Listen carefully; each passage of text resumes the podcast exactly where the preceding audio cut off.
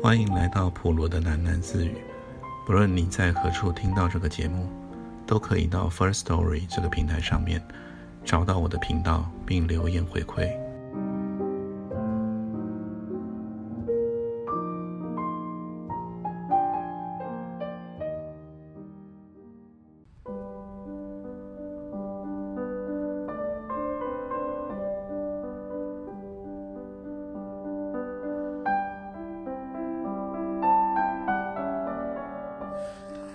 今天我们又开始了一个新的故事。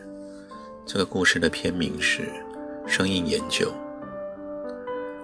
他们是在无意之中走到五一广场来的。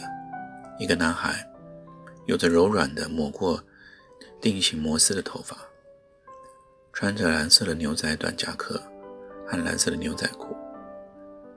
另一个女孩有着更为柔软、更为奢量的披肩长发。也穿着蓝色的牛仔短夹克和蓝色牛仔裤，他们手牵着手走到了五一广场。十分钟前，男孩还坐在附近的电子游艺室里。男孩操纵着荧光屏上的一场模拟的拳击比赛，女孩就站在他的身后。女孩不停地用手去拉他的衣袖，每拉一次。荧光屏上的两个拳击手，就像两个木偶撞在一起。男孩忽然甩手，给了女孩一记耳光。打不死你！他高声骂了一句，眼睛仍然盯着荧光屏。有意室里的人都回头朝这里望。女孩捂着脸，向那些家伙们投去恶狠狠的白眼。他们果然纷纷把脑袋转回去了。游艺机的音乐在沉寂了几秒钟后，又重新喧响起来。女孩从小皮包取出一面小圆镜和粉饼，对着镜子往脸上敷了些粉霜，然后她突然凑到了男孩身边，低声说：“我们吹了。”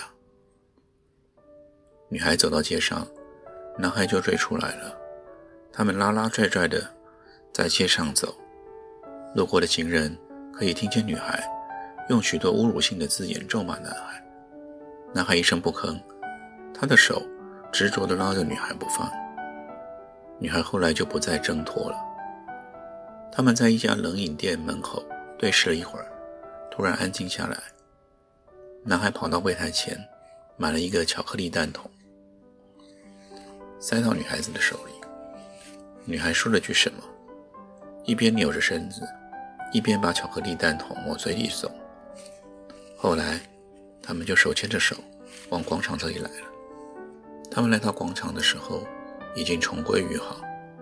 那是女孩刚吃完了冰淇淋。她说：“手上黏黏的，难受死了。”男孩指着广场上的喷泉说：“那儿不是能洗手吗？”就这样，他们走到广场来了。广场并不大。准确地说，它只是一个街心花园。说它是花园也不太准确，因为没有树，也没有什么花，只有一圈环形冬青树丛和几张长条椅，还有一个新近出现的青铜雕塑。但是人们都称这个地方为五一广场，那我们就该把它当一个广场。他们原先不准备留在广场的。女孩在喷泉下洗完手，附近的一对男女恰巧离开了东边那张长条椅。女孩急忙跑过去，抢占了唯一空余的长条椅。过来，这儿有座位。女孩向男孩喊道：“过来坐呀。”男孩没有留意女孩，他仰头望着那一座高高的青铜雕塑，说：“这叫什么艺术？怪里怪气的，是什么东西啊？”女孩说：“你管它是什么东西呀？快过来坐。”是什么东西？男孩仍然仰着头观察那一座铜像。他嗤了一笑说：“是个机器人吧？”你过不过来啊？女孩的声音显得有些恼怒。她从地上捡起一个苹果核，朝男孩扔过去。你傻头傻脑站在那里看什么呢？”男孩跑过来，挨着女孩坐下。男孩将一只手搭在女孩的肩上，脑袋却仍然朝青铜雕塑转过去。他说：“你看那雕塑，是个机器人吧？”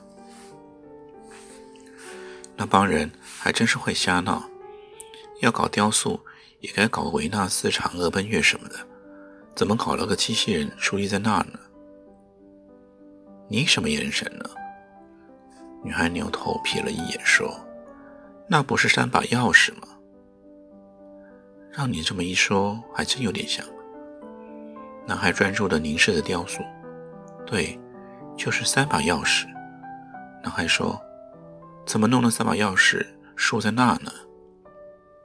你不懂的，那肯定有什么意思的。什么意思啊？男孩扳着手指说：“三把钥匙，一把大门钥匙，一把抽屉钥匙，还有一把什么钥匙呢？是防盗门的钥匙吗？”胡说八道！女孩拧男孩一把。女孩说：“你什么都不懂，人家那是艺术嘛。”那你说，三把钥匙是什么意思？你没听歌里都这么唱？给我一把钥匙，打开你的心灵，打开心灵，肯定是这个意思的。女孩说着，忽然想起了别的什么。你见过我表姐吗？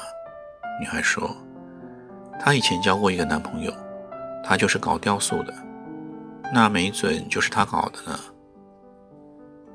搞雕塑有什么了不起的？男孩鼻孔里发出一种轻蔑的声音。他说：“我最烦那帮家伙了，头发比女人还长，腿比马杆还细，张嘴就是什么感觉啊、线条的。我看呐，他们是欠揍。你要是跟他们动真格的，他们就尿裤子了。你就会动手打人，打人有什么了不起的？”女孩用胳膊肘躲了男孩一下。他从包裹里掏出了一颗蜜饯，放在嘴里。打人又挣不来钱，女孩说：“会挣钱的人呐，那才叫本事。你要是像大头那样会挣钱，我们今天就可以去南方大酒店喝咖啡了。喝完咖啡去吃北京烤鸭，吃完烤鸭去棕榈宫唱卡拉 OK，那多享受啊！那才叫生活。大头有什么了不起的？”男孩沉默了一会儿，说：“其实啊，他比驴还要笨，还不是靠他姐姐家有权有势。他那些钱呢，也吓不死人，全是在深郡坑蒙拐骗弄来的。那你也可以去深圳呢，你怎么不去骗点钱来呢？深圳的钱呐，现在也不好挣了。你别听他们把那儿吹得天花乱坠的。”你闭上眼睛想吧，要是那儿好挣钱，到他们还回来干什么呢？那你说哪好挣钱呢？你说一个地方给我听听。哎，你烦不烦啊？男孩突然按耐不住的吼了起来：“打不死你！”他愤怒地瞪了女孩一眼，然后伸手到口袋里掏出了香烟和打火机。女孩吐了吐舌头，不吱声了。女孩这次没有真的生气，她把头枕在长椅的背上，朝广场四周随意的张望着。他看见对面的广告墙挂着一块牌子，牌子是用大玻璃制成的，上面的液晶显示器不停地闪烁着一些数字：六十、六十五、六十七。这些数字有时静止，有时跳跃。女孩琢磨了半天。也不知道那些数字是什么意思。后来她发现，每逢驶过广场的汽车增多，那牌子上的数字就会往上跳。她发现了这个奥秘，但仍然不知道那是一块什么牌子。大约是下午四点钟光景，辐射在城市上空的阳光开始变得柔软和苍白起来，而远处的高层建筑工地的水泥渐渐地从灰色。转变为橙红，远远望去，就像一池巨大的燃烧着的香河。下午四点钟以后，广场附近的交通开始变得繁忙，潮信般的市井声沿着街道涌来涌去，最后栖留在广场中心的这块绿地上。一个清洁工人拿着水管，开始冲洗广场上的冬青树丛，地面上便很快地积起了几个水洼。长条椅上人们有些坐不住了，先是一对老年夫妇起身走了，后来几个外地人模样的也站了起来。广场上一下子显得清寂了许多。男孩对女孩说：“走吧，我们也走吧。”女孩不理睬他，只是朝他翻了个白眼。男孩以一种讨好的姿态贴近女孩，他把一只手搭到女孩的肩上，另一只手揪住她的一揪头发。他说：“老坐在这干什么？再坐下去要做出痔疮来了。”女孩忍不住咯咯笑了，但她仍然坐着不动。女孩说：“不坐这儿又能干什么呢？反正坐这儿啊，比坐在家里强。”女孩扭过脸去，看相邻长椅上的那个男人。那个男人正在读一本杂志，他在看什么书呢？女孩嘀咕了一句。他弯下身子，斜转过脸，瞟了眼杂志的封面。只依稀看见“研究”这两个字，什么研究呢？女孩重新坐好了，对男孩说：“他在看什么研究？这么吵的地方，他怎么看得进去呢？”男孩不屑地说：“研究个狗屁呀！他是装模作样，肯定呢在这等女朋友。”女孩又扭扭过头去，看西边那张长条椅。他看见有两个人，各具长椅的一侧，一个是鬓发花白的老年男人，那个老人留着如今已属罕见的山羊胡子，手里拄着一根竹拐杖；另外一个是女人，一个猫着花头巾、风姿绰约的年轻女人。他们正在热烈地交谈着。根据他们夸张多变的手势和表情，谁都可以得出这个结论。让女孩觉得奇怪的是，他们没有发出任何声音，他们是在无声中热烈的交谈。女孩突然想起，她在公共汽车上曾经遇见的一群聋哑人，眼睛便莫名的亮了起来。哑巴，哑巴！女孩对男孩说：“快看那两个哑巴，他们在打哑语呢。”这有什么大惊小怪的？男孩说。不就是两个哑巴吗？又不是两个外星人。我觉得哑语挺好玩的。女孩嘻了一笑说：“那老头儿也挺好玩的。你看他那把胡子，留那么长的胡子，也不怕长虱子啊？怎么会长虱子呢？胡子跟头发一样，也要经常用肥皂洗的。”男孩说：“你猜他们现在在说什么？”女孩说：“我不知道，管他们在说什么呢。”男孩说：“我也猜不出来啊。”女孩的目光专注地盯着那两个聋哑人。她说：“用手说话，不用声音说话，哑语真好玩。”女孩又捂着嘴，咯咯地笑了几声，问男孩道：“你猜猜，那两个哑巴是什么关系呢？”“大概是父女关系吧。”要不就是爷爷和孙女喽？不对，女孩摇着头说：“他们要是亲人关系啊，就不会这么各坐一头了，那多别扭啊！那就是情人关系喽。老家伙们搞恋爱都是这么假正经的，又胡说八道。”女孩在男孩嘴角捏了一把：“你一点也不会看人，什么事都往歪处想。”女孩数落着男孩，目光却仍然被那两个聋哑人的哑语所吸引着。你看那老头的手，翻来倒去的，他在说什么呢？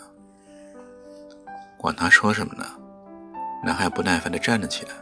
他说：“别在这看两个哑巴了，我们去录像厅看录像，有言情片的，你爱看的。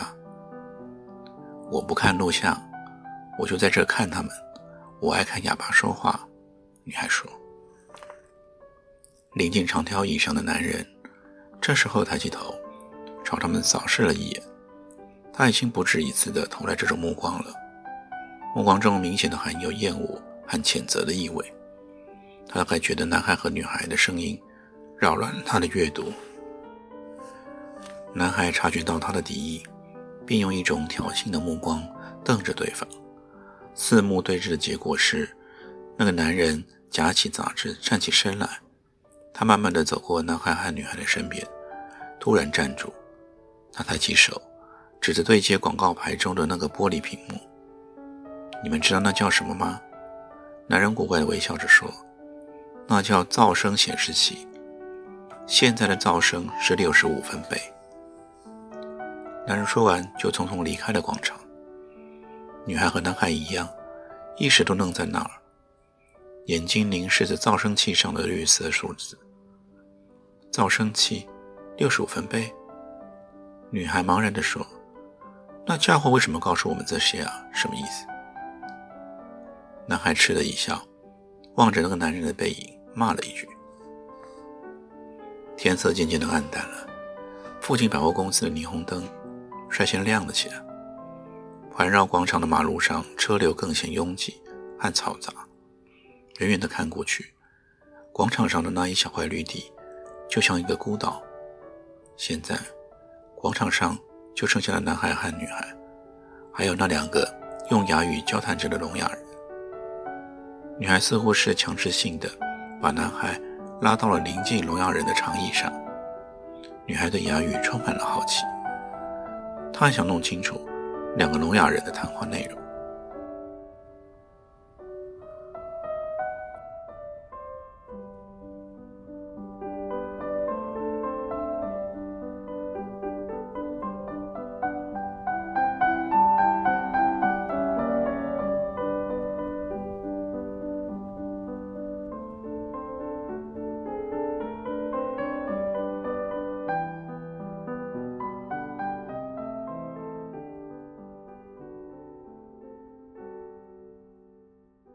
今天就先念到这里，我们改天见。